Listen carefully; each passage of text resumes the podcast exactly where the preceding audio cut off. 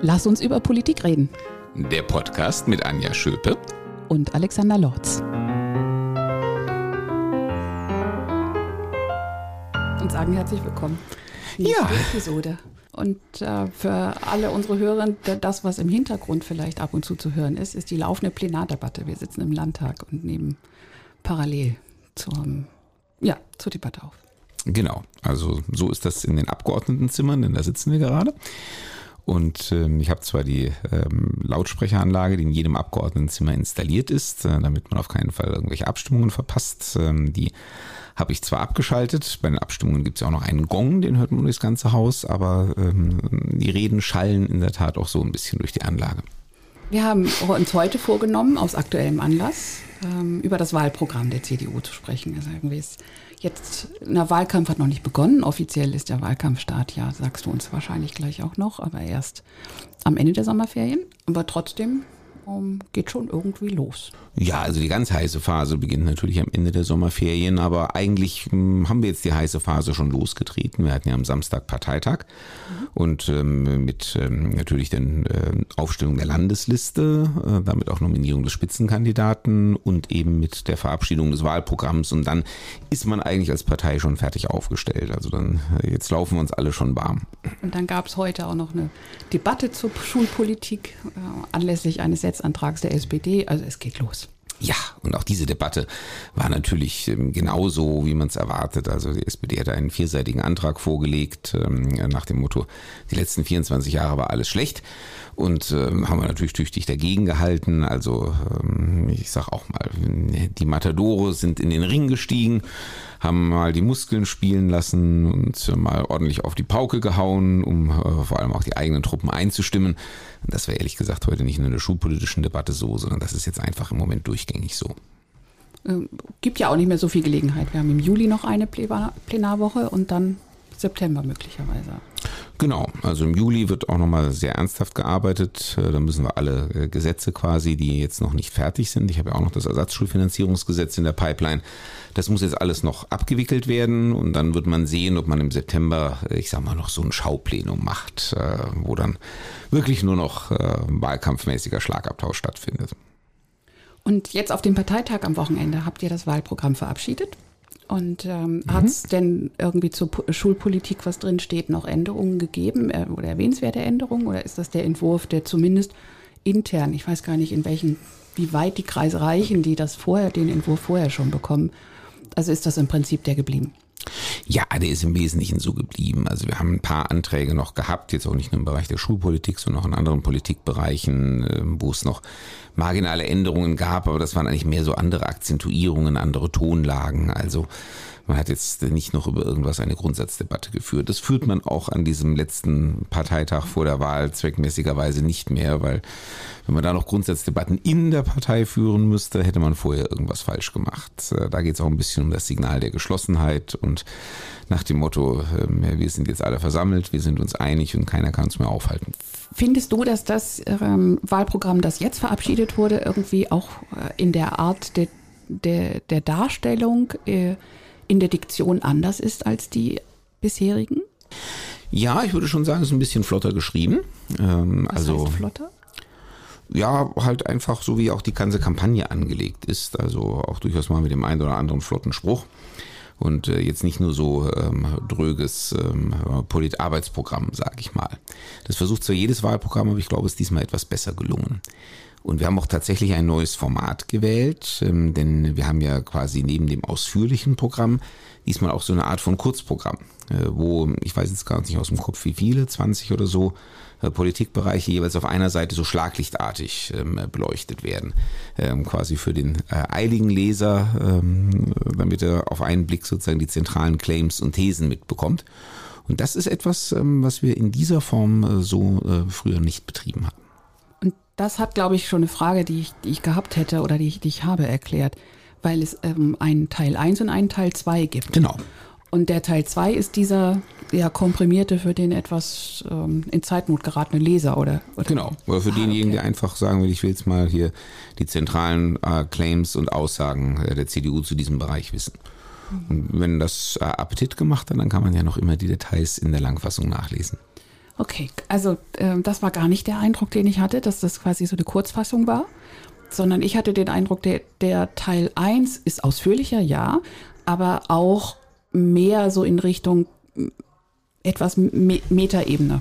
Die grundsätzlichen Werte, die grundsätzliche Richtung, die grundsätzliche Überzeugung. Und im Teil 2 steht und wir, wir entscheiden uns für. Äh, und dass da viel konkretere Dinge drinstehen. Also nicht so eine Kurzfassung, sondern da stehen wirklich messbare Dinge, also viele messbare Dinge drin. Ja, das ist eine Reaktion auf das, ähm, was wir auch oft wahrnehmen, dass Leute sagen, also diese ganze Lyrik, die ihr da in die Parteiprogramme schreibt, ist ja alles gut und schön. Wir wollen sozusagen was Handfestes. Wir wollen wissen, was passiert, ne, wenn wir euch wieder wählen, was passiert, was wir sich morgen äh, oder nächste Woche oder nächsten Monat. Und denen wollten wir eben auch mal entsprechend Futter mitgeben. Mhm. Ähm, also ich würde gerne mit dir heute natürlich auf das CDU-Wahlprogramm ähm, einen Blick werfen. Ähm, natürlich auf den bildungspolitischen Bereich. Ich fände es auch total spannend, mit dir mal über andere Bereiche zu reden, aber da wär, das reicht die Zeit ja hinten und vorne nicht, auch für die Bildungspolitik wohl heute nicht. äh, und dann gibt es das Wahlprogramm der SPD ja schon. Und ähm, da würde ich gerne eben auch mal so der, auf die, die Kernpunkte, wie unterscheidet es sich eigentlich oder wo auch nicht. Also da sind ein paar Dinge drin, die ich dir dann, äh, die ich immer fragen wollte, ist das eigentlich was Neues oder ist das nicht eigentlich auch das, was die CDU will? Ähm, also CDU-Wahlprogramm in, in, der Bildungspolitik. Ähm, was sind für dich aus deiner Perspektive, Kultusminister, ähm, die zentralen, wichtigen Punkte, die da drin stehen? Ist alles wichtig, gar keine Frage, aber will ein bisschen rauskitzeln, wo deine Schwerpunkte liegen. du willst wissen, was ich sozusagen da speziell eingebracht habe. ja, vielleicht auch das, aber ähm, auch in, in Richtung so steht natürlich vieles drin, das fortgesetzt werden soll. Da, das wäre ja auch sonst absurd, weil man sagen würde, so bis jetzt haben wir irgendwie was falsch gemacht, jetzt machen wir alles anders. Genau, wäre ein bisschen komisch, wenn ich nach zehn Jahren als Kultusminister sagen würde, also ich habe irgendwie entdeckt, ähm, ich war auf dem Holzweg, jetzt machen wir alles neu, aber vertraut mir, jetzt weiß ich, wo es lang geht. Mhm. Nein, also das kann natürlich nicht sein, es gibt auch keinen Grund dafür. Ähm, äh, aber trotzdem hast du natürlich recht. Ähm, nach einer so langen Regierungszeit, und das geht ja jetzt nicht nur um meine zehn Jahre, sondern es geht um die 24, die die CDU jetzt schon in Hessen Regierungsverantwortung trägt, muss man natürlich ähm, auch äh, sagen, also wir finden das eigentlich gut, was wir machen und wir setzen Dinge fort. Also wir setzen beispielsweise Dinge fort äh, wie unser Maßnahmenpaket zur Deutschförderung. Aber da knüpft auch gleich wieder etwas Neues an. Denn ähm, wir haben ja auch äh, gleichzeitig diese Expertenkommission für Mathematik gehabt, ähm, in der Frage, wie können wir den Mathematikunterricht reformieren. Da sind wir jetzt gerade dabei, die Empfehlungen umzusetzen und ich stelle mir das eigentlich auch noch für die Naturwissenschaften vor dass äh, man so etwas machen kann. Also dieser ähm, Gedanke, gezielt an die einzelnen Fächer, an die großen Kernfächer heranzugehen und da auch mal didaktisch wieder dran zu gehen und zu fragen, was können wir anders machen, damit äh, die Kinder sozusagen auch bei der Stange bleiben, damit sie begeistert sind, damit sie gerne lernen. Ähm, die Frage sollte man sich wahrscheinlich ständig stellen, aber die ist vielleicht in den letzten Jahren über dem ganzen Krisenmanagement äh, ein bisschen zu kurz gekommen. Also das ist zum Beispiel etwas, äh, was mir wichtig ist. Ähm, dann die ähm, Fortsetzung natürlich der ganzen multiprofessionellen Arbeit. Äh, wir haben ja die ähm, sozialpädagogischen Zusatzkräfte an die Schulen gebracht, die Schulgesundheitsfachkräfte und noch einiges andere mehr, die ganzen Fachkräfte für Integration. Ähm, und ähm, das ist, glaube ich, schon der Weg, den wir auch weiter beschreiten müssen. Also wo wir wirklich auch Dinge weiter ausbauen werden, ähm, die wir eingeführt haben. Und ähm, eines meiner äh, absoluten Lieblingsbabys, äh, die ich, was ich auch für unglaublich wichtig halte aus der, meiner ganzen Erfahrung jetzt heraus, nämlich die Qualifikation für die Funktions- und Leitungsstellen, also was wir so meistens auf das Schulleiterqualifizierungsprogramm verkürzen.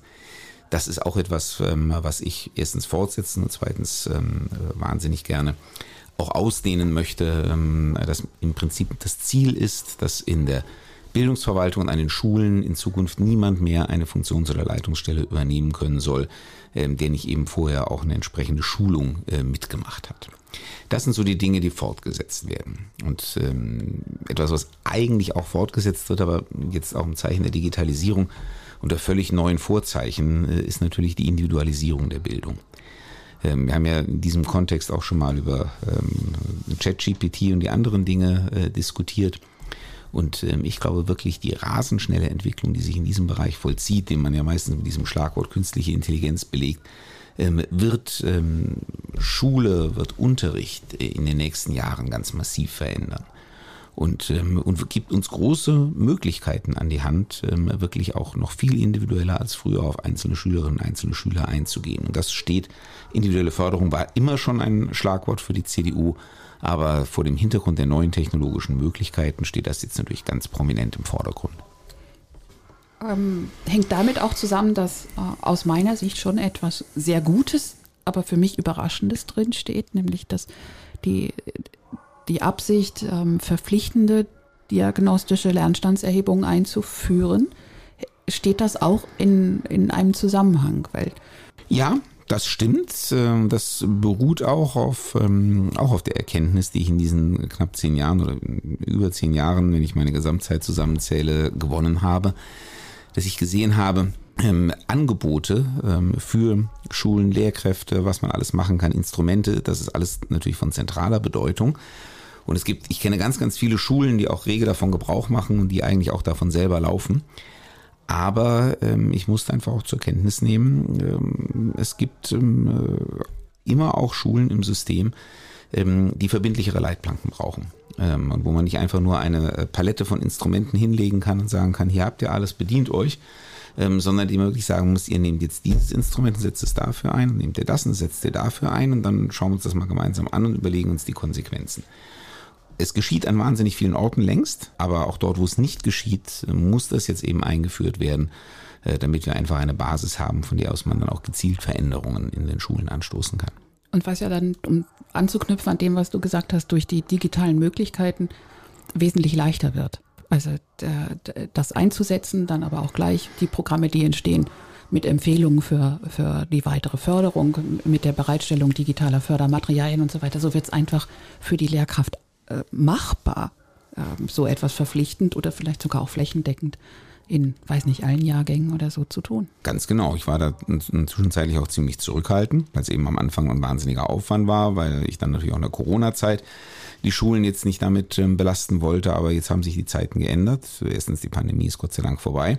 Zweitens, wir haben eben jetzt, ähm, oder sie sind äh, in der Endphase der Entwicklung, hervorragende Instrumente, ähm, gerade für die Diagnostik, für die Konsequenzen, die daraus zu ziehen sind, noch weniger, aber für die Diagnostik auf jeden Fall. Und die müssen wir jetzt zum Einsatz bringen und müssen auch sicherstellen, dass sie wirklich überall zum Einsatz kommen. Und ansonsten so im, äh, in der Richtung Digitalisierung der Schulen, was sind noch weitere für dich wichtige Eckpunkte, die drinstehen? Also das Wichtigste ist natürlich, wir dürfen äh, jetzt nicht mehr hinter den Stand äh, zurückfallen, den wir erreicht haben, ähm, auch aufgrund der Pandemie. Das heißt, wir müssen natürlich schauen, dass die Ausstattung, die jetzt an den Schulen ist, ähm, die Hardware, ähm, aber auch äh, natürlich die Frage der Wartung der Geräte, der technische, aber auch der pädagogische Support, dass das mal mindestens auf dem Level bleibt und eher noch weiter verbessert wird. Deswegen zackern wir auch gerade mit dem Bund über den Digitalpakt herum, weil das dafür natürlich eine ganz große Bedeutung hat. Ähm, und ähm, das ist die Basis dafür, ähm, dass wir dann eben auch uns mit den neuen pädagogischen Inhalten auseinandersetzen können, mit denen wir langsam überflutet werden. Es sind jetzt mittlerweile so viele Akteure, Schulbuchverlage sind nur eine davon. Es sind so viele Akteure mittlerweile im Feld, die also auch eine unglaubliche Menge an Möglichkeiten gerade entwickeln, die jetzt sukzessive auf den Markt kommen werden. Und da müssen wir uns einfach drauf einstellen dass ähm, wir dann eben auch eine sorgsame Auswahl aus dieser Vielzahl von Instrumenten treffen, die es bald auf dem Markt geben wird. Ähm, dann gab es noch einen, einen, anderen Punkt, der für mich überraschend war und der, glaube ich, komplett neu ist. Und zwar die Absicht, eine wirtschaftliche Co-Schulleitung in etwas größeren Schulen, ich glaube, es steht irgendwie mit 500 Schülern und mehr, einzuführen. Mhm. Ja, wir haben es ja, ähm, wir haben auch das ja schon in der letzten Legislatur versucht mit unserem Programm Starke Heimat Hessen, äh, wo wir 500 äh, Verwaltungskräfte an die Schulen bringen wollten. Die Hälfte ist auch mittlerweile dort eingetroffen. Ähm, das ist schon mal sehr gut gewesen. Das hat auch, glaube ich, an vielen Schulen segensreich gewirkt, aber gehört eben auch zu den Punkten, wo man sagen muss, man lernt ja aus der Erfahrung. Und ähm, es ließ sich damals nicht anders machen, als das irgendwo in der Kommunalfinanzierung mit unterzubringen. Aber ich bin mittlerweile überzeugt davon, wir brauchen auch ähm, als Pendant ähm, zur Schulleitung im Landesdienst äh, eben, ja, ich sag mal, Administrationschefs. Also natürlich nicht für eine Grundschule mit 40 äh, Schülerinnen und Schülern, aber eben für die großen Systeme auf jeden Fall. Und äh, das ist dann auch nochmal eine andere Hausnummer als das, was wir bisher an Verwaltungsfachkräften über die Kommunen finanziert haben. Und äh, das versuchen wir mit diesem Begriff dieser wirtschaftlichen Co-Schulleitung zum Ausdruck zu bringen. Also im Kern geht es eigentlich wie an der Uni ähm, darum, dass ähm, der Präsident, die Präsidentin auch noch eine Kanzlerin und einen Kanzler braucht, ähm, die im Prinzip das Alltagsgeschäft übernehmen, den Run-of-the-Mill-Stuff, äh, um den Laden am Laufen zu halten. Also das ist dann quasi sowas wie eine Geschäftsführung, oder? Ein bisschen, ja. Also man kann es mit unterschiedlichen Begriffen belegen, aber mhm. das ist der Gedanke. Ähm, ich halte ja viel davon dass ähm, Schulleiterinnen und Schulleiter nicht völlig den Kontakt äh, zum täglichen Unterrichtsgeschäft verlieren und deswegen auch selber noch unterrichten sollten. Aber wenn ich das natürlich will, dann muss ich ihnen an anderer Stelle Arbeit abnehmen und dann empfiehlt es sich.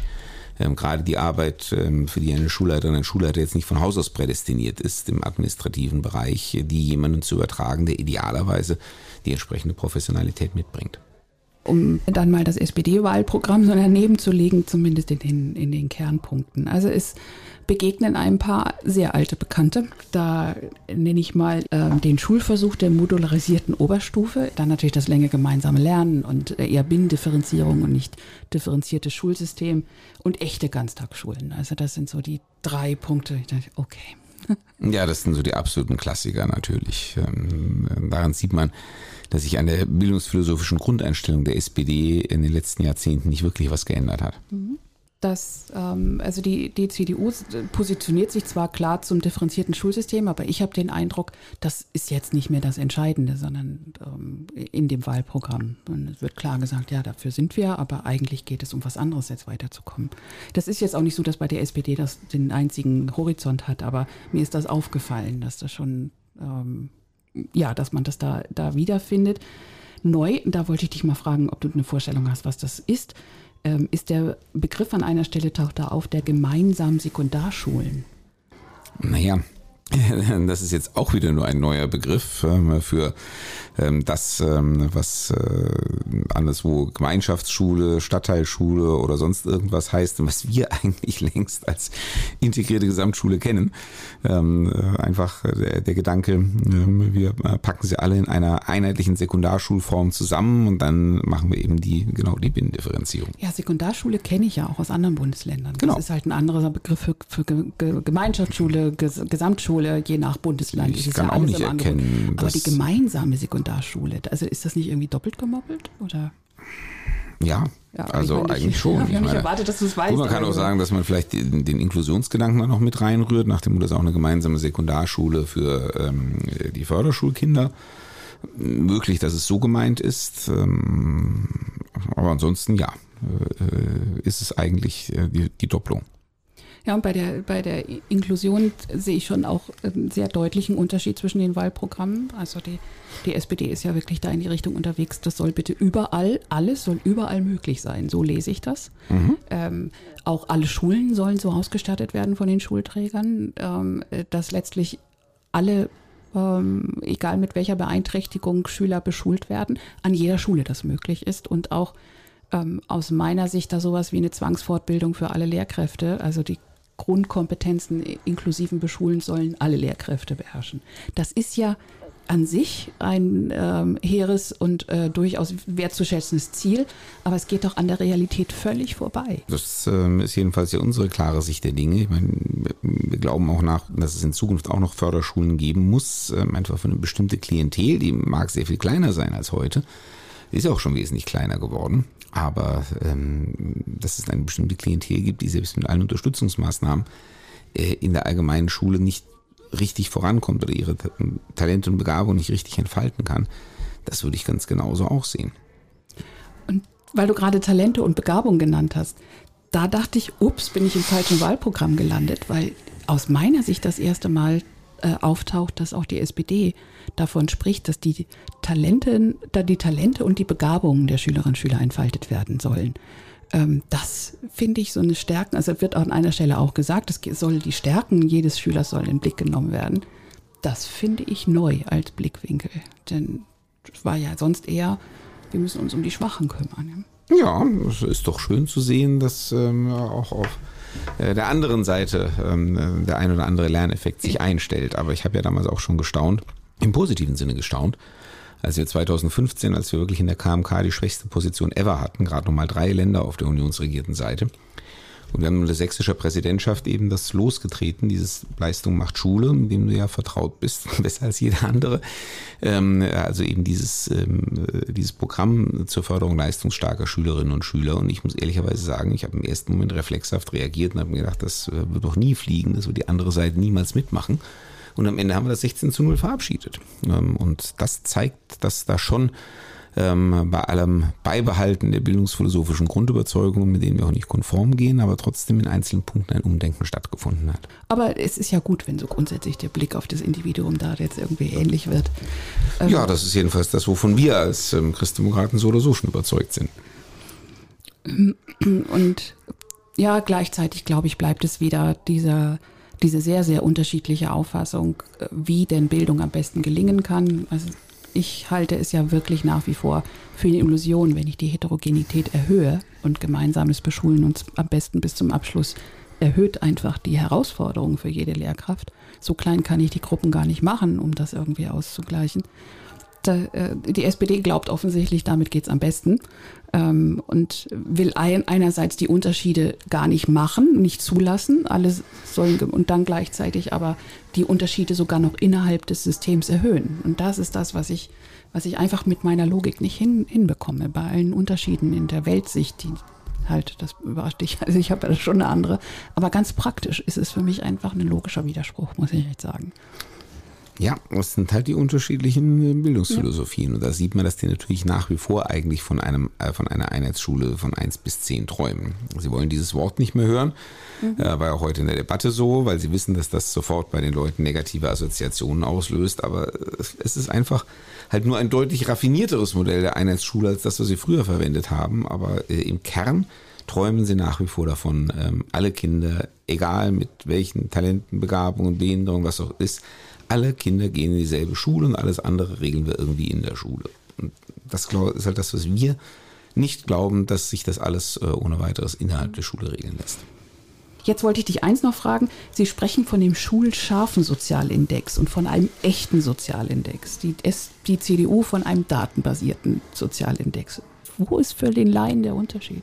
Das weiß ich nicht, okay. ähm, weil ich nicht weiß, was die unter diesem schulscharfen ähm, und echten Sozialindex verstehen. Den haben sie auch noch niemals äh, präzisiert. Ähm, der Sozialindex, den wir haben, ist schulscharf. Wir berechnen das für die einzelnen Schulen, äh, was die für eine Zuweisung bekommt. Anders wird es ja auch gar nicht funktionieren.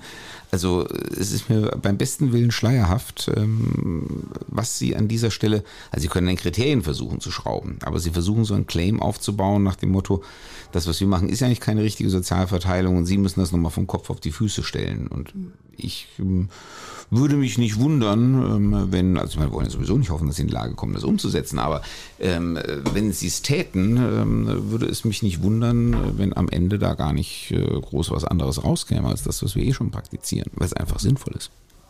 Ja, für, ich finde für, für, für Laien, also die meisten Bürger sind ja sowieso da nicht drin, finde ich schon ganz schön schwierig. Ähm, dann, woher soll man wissen, dass es da eigentlich keinen Unterschied gibt und eigentlich ja. auch keinen geben kann? Ein das Punkt war noch, das wollte ich dir erzählen, das stand auch drin, dass die Selbstständigkeit von Schulen befürwortet wird und weiter unterstützt werden soll. Hupsala, das ist ja nun gar kein SPD-Thema eigentlich. Nee, das stimmt. Ähm, aber das ist wie mit der ähm, hochbegabten Förderung oder ja, Förderung leistungsstarker Schülerinnen und Schüler. Also man mhm. staunt manchmal, aber es gibt doch tatsächlich auch positive Lerneffekte. Gut, also das muss ja, Hochbegabung und Leistungsstärke taucht ähm, so bei der SPD nicht auf. Ja, natürlich Begabung nicht. und Talent. aber immer, ja, das ist, für, genau. aus, für die SPD ist das schon ein gewaltiger Schritt nach vorne. Mhm. Aber was gar, also das vielleicht zum, zum Abschluss, was mir aufgefallen ist, was gar nicht auftaucht bei der SPD und bei der CDU sehr deutlich, ist halt, ähm, dass der, die Absicht und konkrete Vorschläge, wie die Grundkompetenzen Lesen, Schreiben, Rechnen verbessert werden.